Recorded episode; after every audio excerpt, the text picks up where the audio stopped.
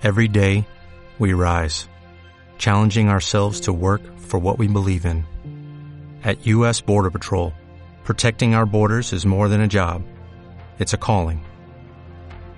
Agents answer the call, working together to keep our country and communities safe. If you're ready for a new mission, join U.S. Border Patrol and go beyond. Learn more at cbp.gov/careers.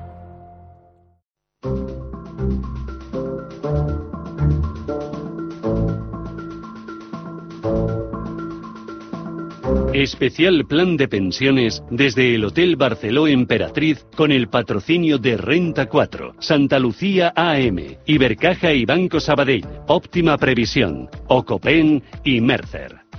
El Foro Fiscal.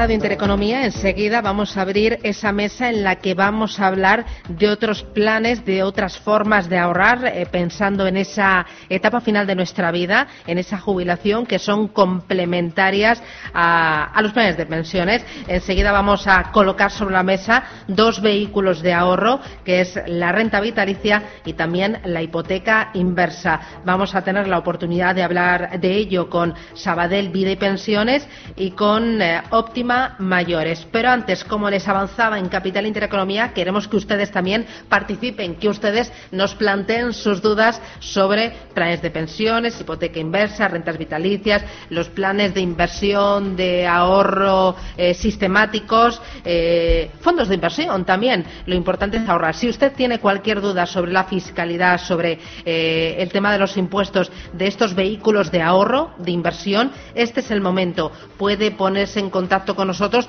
a través de dos caminos. Uno, teléfono directo 915331851 y dos, el número de WhatsApp al que nos pueden mandar sus mensajes de texto o sus notitas de voz 609 224 716. Repito, despacito. 609 224 716. Primero arrancamos con este espacio fiscal y nos acompaña Antonio Méndez. Don Antonio, ¿qué tal? Buenos días. ¿Qué tal? Buenos días. ¿Qué tal? ¿Cómo va? Muy bien. Bien. Eh, nosotros aquí estamos hoy eh, en nuevo estudio en el Hotel Emperatriz disfrutando eh, bueno de un rico desayuno. No sé si usted ha pecado, pero yo he pecado Eh, a primera yo he hora. pecado, yo he pecado, no he podido evitarlo. Había que endulzar, ¿no? Esto que en principio parece tan árido, que es mezclar ahorro y tributos, ¿no? Eh, y- Sí. y, y fiscalidad. Y, Sí. y, bueno, le hemos puesto un poquito de dulce. Y es una mezcla, es un cóctel explosivo, porque la fiscalidad en realidad determina eh, la rentabilidad definitiva, porque la rentabilidad pues ti- tiene el componente de lo que tributa.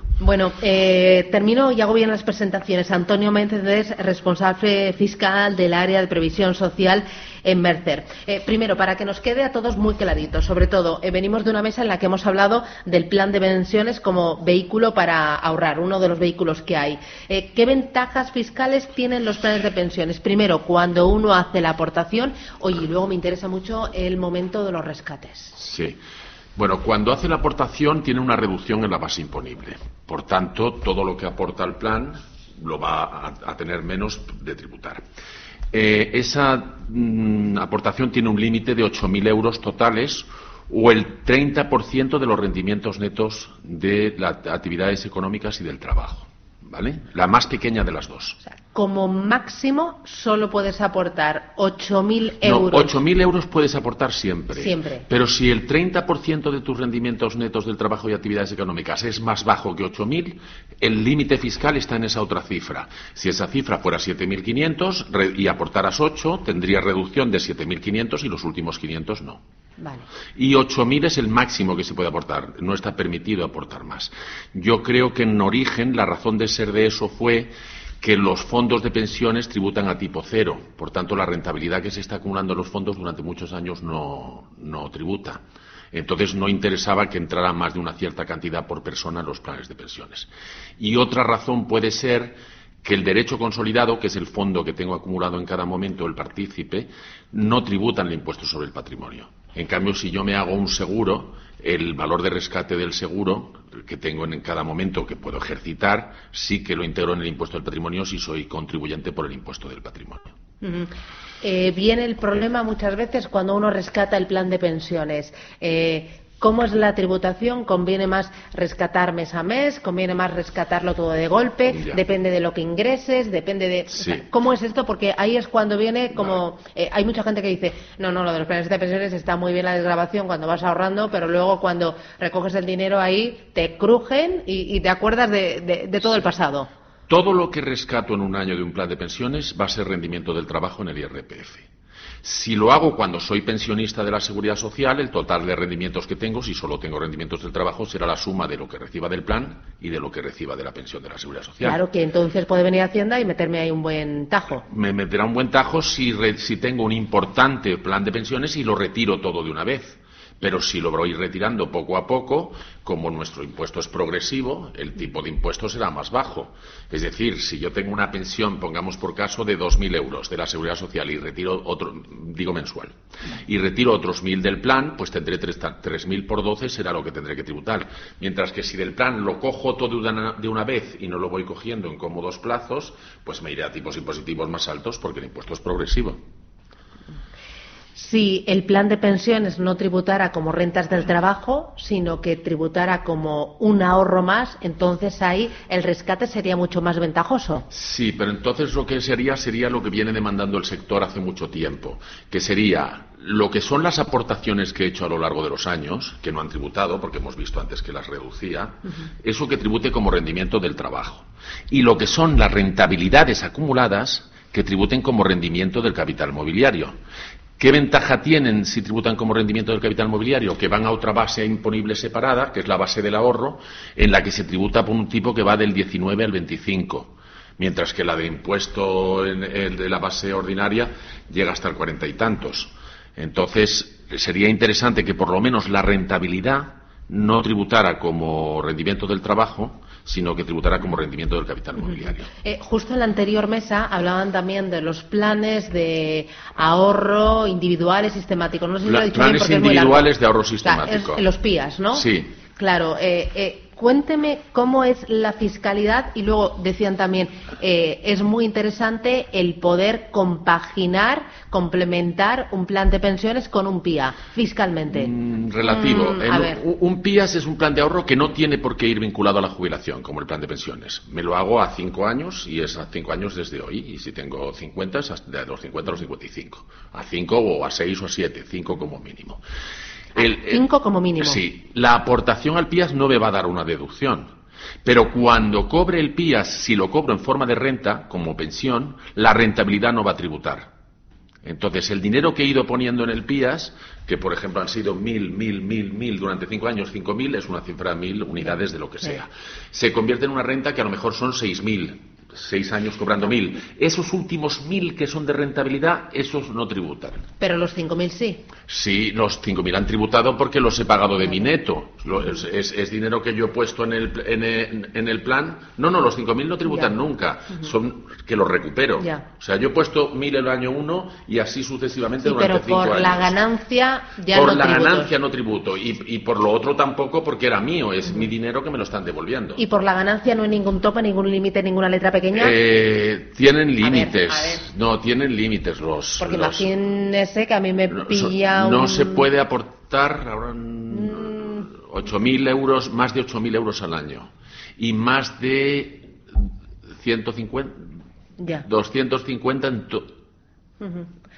O sea, al final lo importante es que el que ahorra a través de planes de pensiones tiene que tener, o en, a través de PIAs, tiene que tener también muy en cuenta la fiscalidad para intentarle sacar un rendimiento. Eh, porque la verdadera rentabilidad es la rentabilidad financiero-fiscal. Es lo que obtengo una vez que he pasado por Hacienda. Vale. Entonces es muy importante la fiscalidad. Bueno, me empiezan a, llegar ya las eh, primeras consultas. Les recuerdo el teléfono 915331851 o 609224716.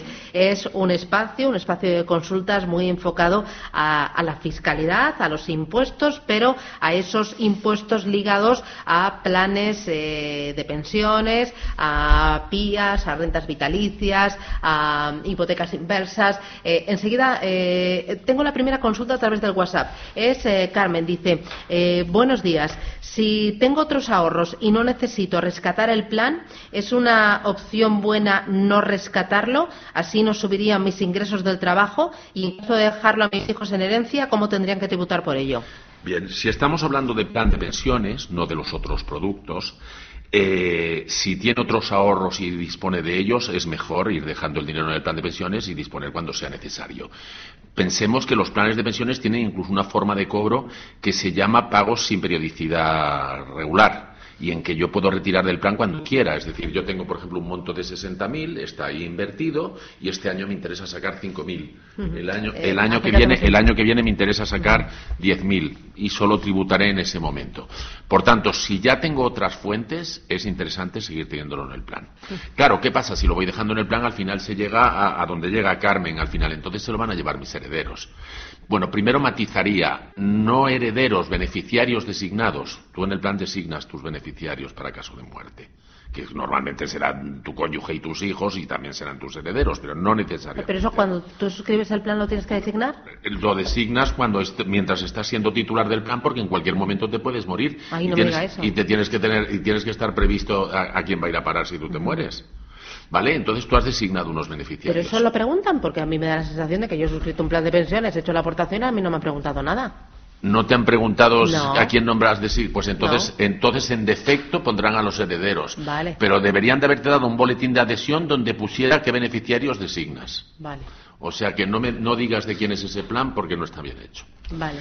Y en ese aspecto, ¿eh? En ese aspecto, no te digo en todos los demás, te dé una excelente rentabilidad o lo que sea. Y además estás a tiempo de arreglarlo en cualquier momento. Vas y haces la designación ahora. Ahora mismo.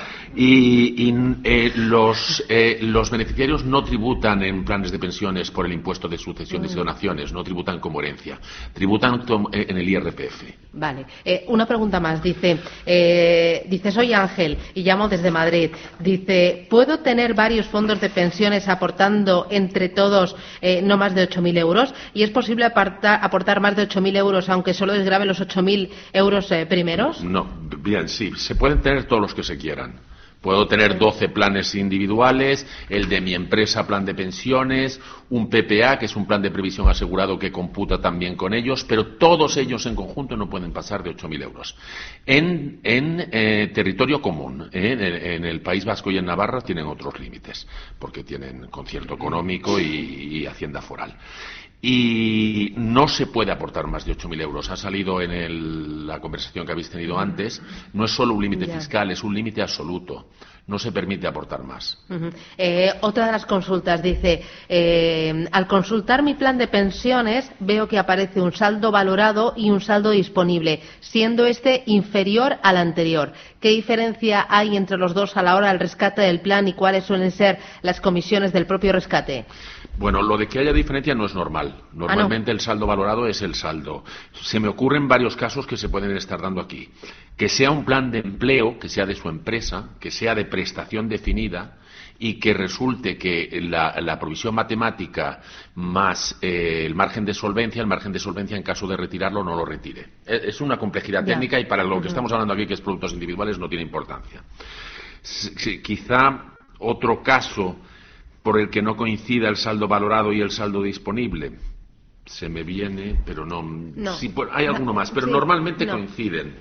Eh, ah, sí, sí, ya sé cuál es el otro caso.